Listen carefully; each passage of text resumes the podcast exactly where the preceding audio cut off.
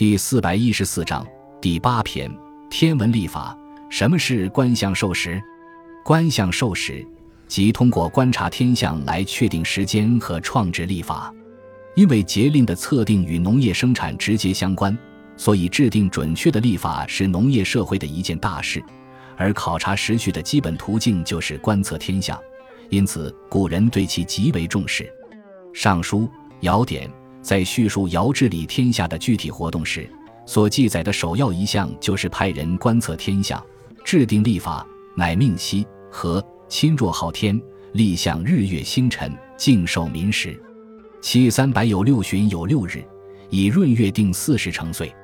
这段话还表明，在尧的时期。观象授时的方法已经成熟，原始的历法在那个时期也已经形成。人们在从事农业生产的时候，可以不再依凭直觉或者随机行事，而是有了可靠的指导。这意味着农业生产已经进入了一个相对发达的阶段。